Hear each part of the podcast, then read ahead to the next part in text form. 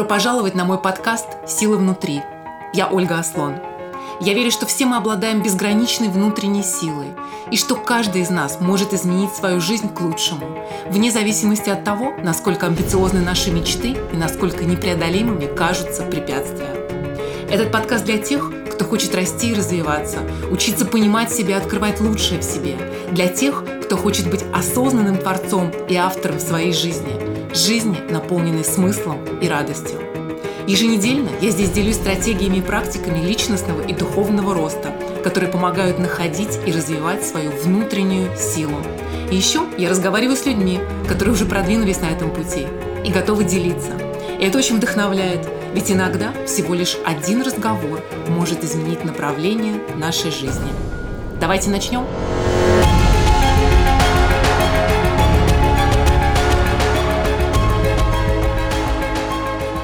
Добро пожаловать на очередной эпизод моего подкаста. Спасибо, что слушаете меня.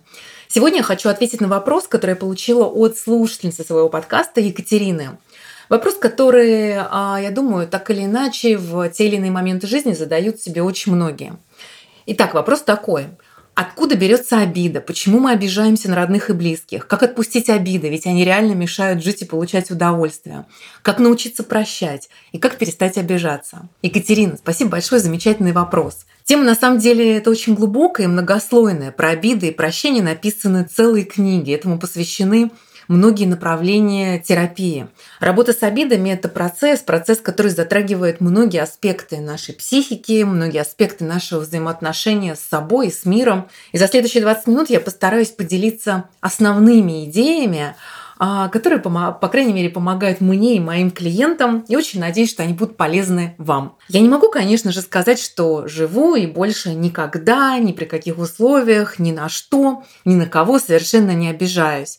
А, поэтому не знаю даже, возможно ли такое. Но что могу сказать точно, как не только человек, который когда-то обладал отличной способностью не только обижаться, но и всеми силами держаться за эти обиды, пребывая в них годами. Так вот, хочу сказать, что у нас у всех, у всех без исключения есть способность, есть внутренний а, ресурс не жить в состоянии обиды. Отпустить и простить даже то, что на первый взгляд а, простить невозможно. Обида – это э, не только то, что просто омрачает нашу жизнь, заставляет переживать негативные эмоции. Обида – это то, что прочным якорем держит нас в прошлом, забирая огромное количество энергии, жизненных сил, которые мы могли бы потратить на созидание нашего настоящего и будущего. Особенно если мы держимся за обиды э, годами, десятилетиями, а иногда всю жизнь. Обида – это то, что уводит нас ровно в противоположную сторону от любви и радости, в раскрытии которых, в общем-то, и есть один из основных смыслов нашего пребывания здесь. Поэтому, пожалуй, главная, самая главная идея, которую важно понять про обиды, обижаясь на кого-то, мы наносим вред прежде всего себе. Есть известное выражение, очень точно отражающее суть обиды как явления. Обижаться – это все равно, что самому пить яд в надежде, что он отравит врага. Что такое обида? Обида – это состояние боли, которое формируется нашим восприятием, что кто-то с нами поступил неправильно, некорректно, несправедливо, незаслуженно. Ну, справедливо или несправедливо, правильно или неправильно – это, конечно же, все вопрос нашей трактовки и нашего восприятия и является крайне субъективным. Однако вне зависимости от субъективности, правы мы или неправы, справедливо или несправедливо, если вы ощущаете обиду, значит она у вас существует. Мы можем не только чувствовать а, обиду в каких-то ситуациях, но и жить в состоянии обиды месяцами, годами, десятилетиями. И это то, что сильно отличает обиду от, скажем, того, что мы можем себя чувствовать, а, ну, например, мы расстроены. Обида само по себе не эмоция, это состояние бытия, когда мы проживаем грусть, печаль, злость, гнев, страх и все другие чувства, которые порождает обида, когда мы проживаем их снова и снова, когда мы взращиваем и подкармливаем эти чувства на самом глубоком уровне – Обида – это крючок. Крючок, который держит наш, нас в прошлом. Крючок, который нас привязывает к истории, которую мы сами себе рассказываем снова и снова. История о том, как несправедливо и неправильно с нами обошлись. И живя в этой истории, как я сказала, годами и десятилетиями, подпитывая ее, проживая ее каждый день снова и снова, мы тем самым делаем ее больше и объемнее, чем она даже изначально была. Когда мы испытываем обиду, это всегда, абсолютно всегда индикатор того, что мы пребываем в состоянии жертвы. Почему состояние жертвы? Потому что состояние обиды позволяет нам избегать, позволяет нам не брать ответственность, позволяет не брать ответственность за наши чувства, наши действия или же оправдывать э, наше бездействие, перекладывая эту ответственность на других. Буквально на этой неделе мне а, попалось одно из выступлений Джоди Спенса, где он рассказывал историю, в которой был такой эпизод, когда одну женщину спросили, почему вы такая одинокая, такая озлобленная, почему у вас такая несчастная жизнь? А какой я еще могу быть? отвечает она. Какой еще я могу быть, если этот а, козел, мой бывший муж, так жестко бросил меня 20 лет назад? А в своей работе с клиентами я очень часто вижу обиды, связанные с претензиями, а, например, к родителям. Конечно, я не уверена в себе. Мама никогда не хвалила меня, папа никогда не верил, что из меня получится что-то путное. И вот этими обидами, претензиями, несправедливостью, которая случилась по отношению к нам. И, может быть, действительно это было несправедливо и неправильно. Но именно так мы оправдываем свое несчастное состояние так или иначе несчастная в настоящем и невозможность создавать желаемое будущее.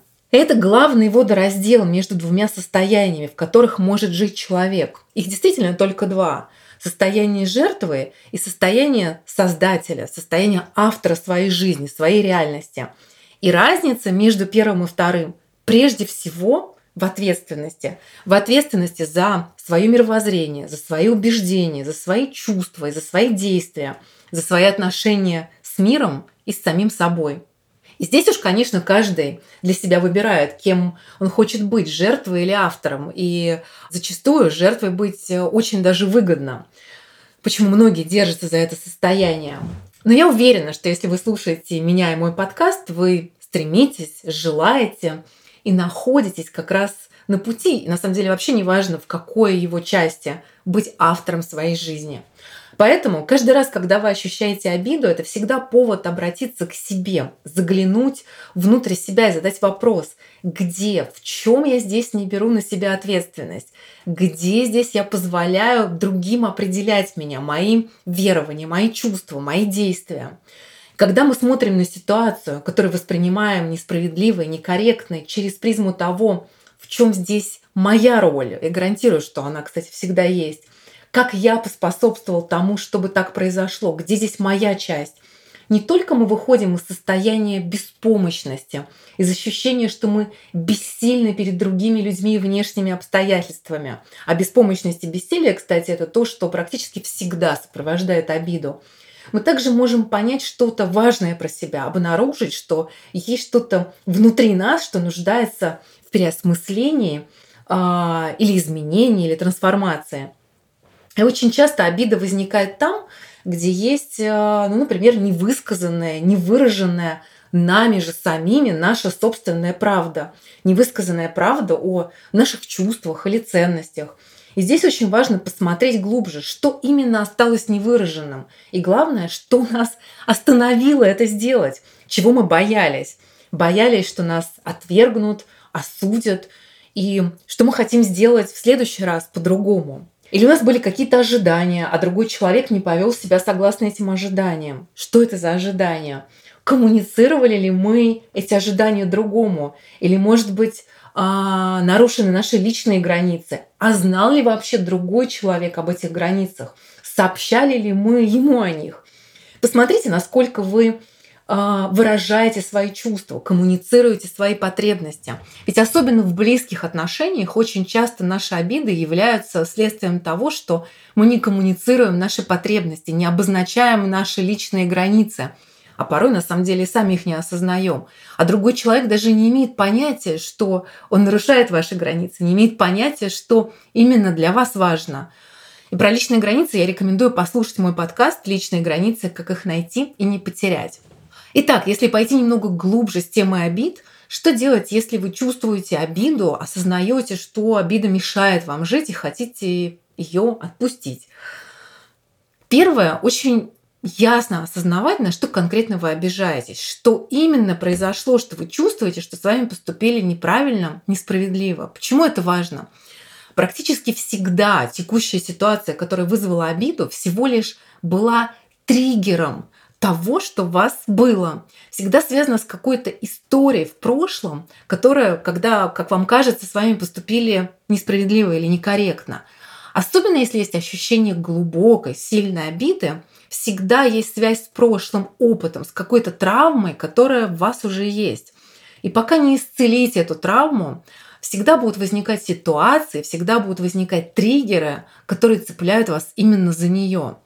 И в этом и есть часть нашей работы, наблюдая за собой, наблюдая за тем, что нас цепляет, что в нас вызывает чувство обиды, наблюдая без осуждения, дает нам возможность увидеть то, что мы не видели до этого, открывает нам двери к более глубокому пониманию себя и возможности изменить то, что нам мешает. И гарантирую, если вы научитесь наблюдать за тем, что вас обижает, наблюдать без осуждения – вы увидите повторяющиеся паттерны. Вы увидите, что вас в принципе цепляют вещи, которые задевают, которые являются триггером одного и того же, того, что у вас уже есть внутри. И когда мы обнаруживаем эти паттерны, когда мы осознаем, замечаем, когда различаем паттерны своего восприятия, паттерны своих реакций, мы можем докопаться до истинных корней, до того, что их формирует в нашей психике.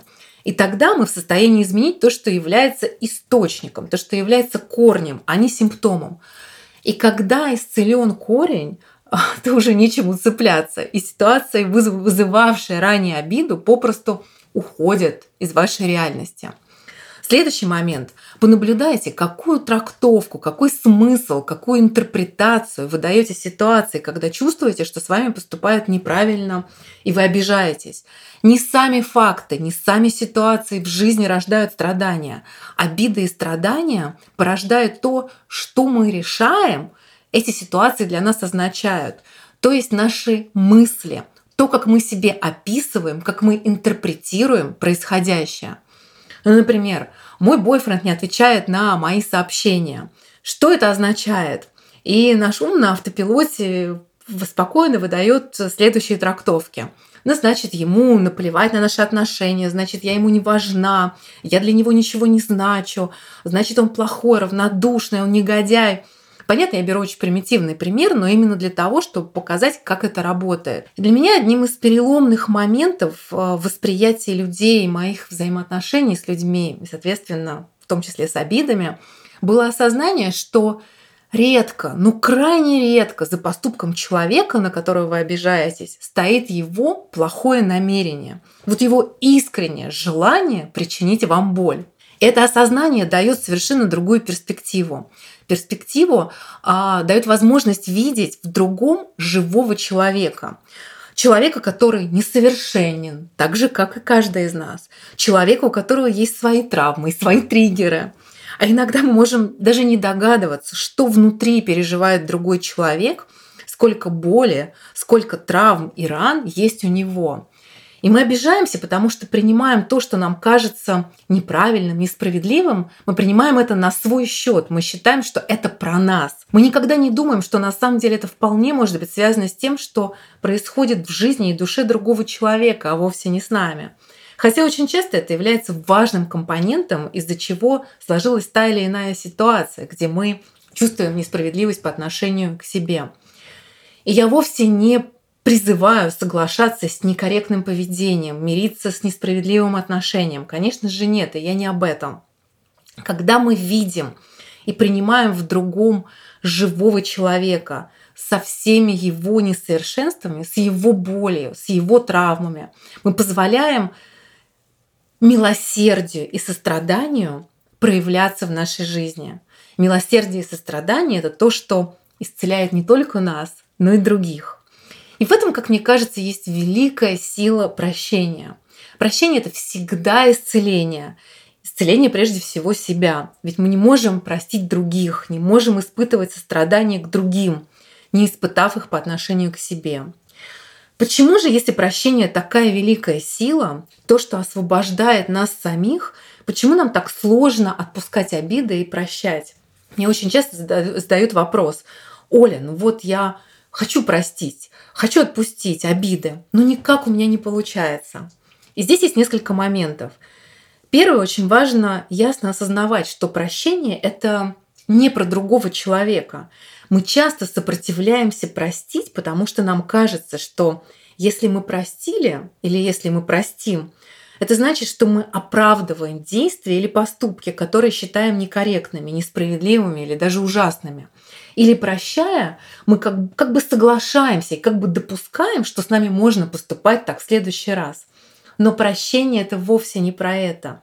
Простить не значит согласиться. Простить не значит снова доверять. Простить вовсе не означает, что человек снова должен быть в вашей жизни способность отпускать обиды, не держаться за них, способность прощать, способность позволить другим быть такими, какими они хотят быть, не определяя тем самым нас и тем, кем мы являемся, кем мы хотим быть.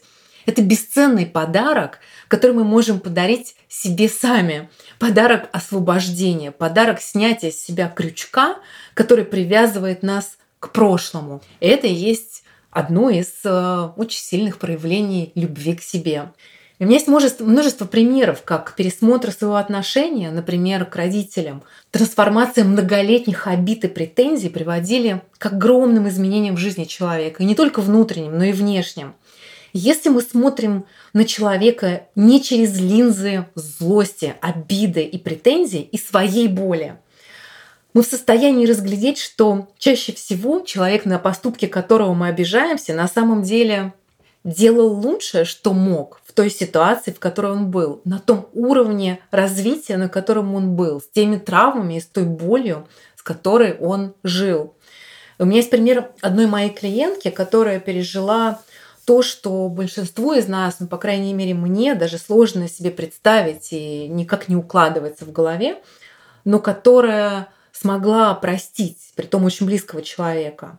И вот прощение – это один из главных уроков, который в какой-то момент жизни предназначено пройти каждому. И что я точно знаю, в каждом из нас есть безграничные силы простить, потому что в каждом из нас есть безграничная сила любви. И порой прощение – это то, что помогает с ней соединиться. И, конечно, не всегда прощение случается в один момент особенно если это что-то связанное действительно с глубокими травмами. Поэтому ни в коем случае нельзя злиться или винить себя, если это пока не получается. У нас, к сожалению или к счастью, нет такой волшебной кнопки, при помощи которой можно раз и что-то выключить. Нужно дать себе время, дать себе пространство, дать себе возможность пересмотреть то, что должно быть пересмотрено, исцелить то, что должно быть исцелено. Но, конечно, нужно вкладывать усилия и энергию в этом направлении. И тогда наши самые большие обиды трансформируются в нашу самую большую силу. Помните, в начале этого эпизода я рассказала про женщину, которая после того, как ее бросил муж, провела 20 лет, держась за эту обиду, за эту боль, живя ею, что привело ее к не очень счастливой жизни. Так вот, в этой истории была вторая женщина, которую тоже жестко бросил муж, и тоже 20 лет назад. И когда ее спросили, а почему ты такая счастливая, занимаешься делом, от которого кайфуешь, счастливых отношениях с прекрасным мужчиной, живешь э, счастливо, просто цветешь, как такое может быть? Ведь тот негодяй, там, твой бывший муж, так жестко бросил тебя 20 лет назад. На что он отвечает? Да, он жестко бросил меня 20 лет назад. Это лучшее, что случилось в моей жизни. Но в рамках сегодняшней темы я, конечно, пропущу весь рассказ о том, как она прожила эти 20 лет и какую внутреннюю работу проделала. Но факт в том, что у нас всегда есть выбор. Выбор быть жертвой обстоятельств или быть создателем своей жизни. И действительно, если оглянуться назад э, на свою жизнь, я уверена, что у каждого из нас есть какой-то болезненный опыт, который мы бы никогда не хотели повторить. И тем не менее, оглядываясь назад и даже ни за что не желая его пережить снова, мы можем почувствовать благодарность жизни, благодарность Вселенной за то, что это было. Потому что именно это позволило нам стать, может быть, более сильными или более мудрыми, Или разбить способность любить больше? Или способность больше давать людям? И вообще сделала нас такими, кем мы являемся сегодня. Получение опыта – одна из главных вещей, ради которых наша душа приходит в этот мир. И каждая ситуация, каждый человек, которого мы встречаем в жизни, несут для нас уроки. Уроки, которые способствуют нашему росту, способствуют расширению нашего сознания, которые призваны раскрыть наши внутренние ресурсы, нашу любовь и наше сострадание. Вопрос, замечаем ли мы эти уроки, как мы проходим эти уроки и кем становимся благодаря им. Это всегда наш выбор. И закончить сегодняшний эпизод я хочу фразой одного из моих любимых учителей Пэмы Шодрон. То, как я отношусь к тем, кто обидел меня сегодня, определяет мои взаимоотношения с миром в будущем – в любой ситуации у нас всегда есть выбор – усилить наши обиды или понимание и эмпатию. Мы можем увеличить пропасть между собой и другими или сократить ее. Вы прослушали еженедельный эпизод моего подкаста «Силы внутри». Спасибо вам! Если это было полезно для вас, поделитесь с теми, кому это тоже может быть нужным. Если вам понравилось и вы поставите вашу оценку в iTunes и напишите короткий отзыв, вы очень поможете мне распространить подкаст.